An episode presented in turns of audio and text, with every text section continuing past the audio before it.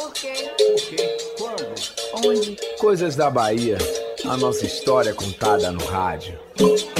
Conhecendo em Sóis, na Chapada Diamantina, uma senhora de nome Rinso. Veja só a coincidência. Só faltava ser lavadeira, mas é feirante. Não perguntei a princípio a origem do nome, mas matutei. Enfim, levou o sabão Rinso, o primeiro em pó que dizia na caixa ser granulado, conservar mais a roupa e lavar na metade do tempo. As coisas vão sumindo e nem avisam.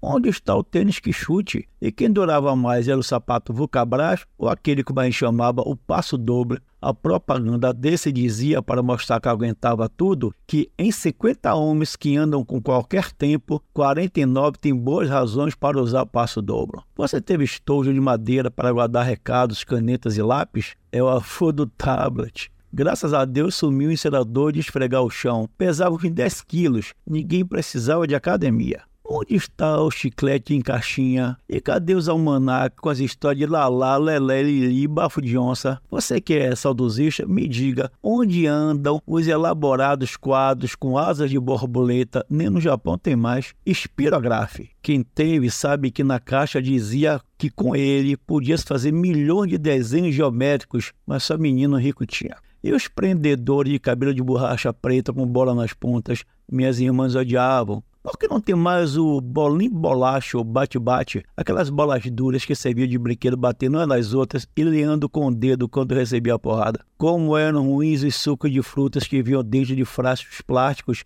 em formato de fruta. Tem que não saiba, mas o refrigerante grapete não é feito de uva, mas tem tintura de framboesa. Aí não resisti e perguntei Dona Rinso qual é a origem do seu nome. Ela me disse que era por causa do sabão. Então brinquei. Tem algum parente chamado Homo? Ela disse meu irmão e um amigo tirado do psicólogo me garante que tem saudade de mertiolate. Diz que menino hoje não obedece porque o mertiolate não arde mais. Talvez tenha razão. Ó, se liga aí, dia 24 de agosto, a partir das 17h30 horas na Associação Urbana de Imprensa, na Sé, lança o meu romance A Peleja dos Uavos contra Dom Pedro, os Gaúchos e os Satanás. Anote. Sou Jolivaldo Freitas, escritor jornalista para a Rádio Metrópole.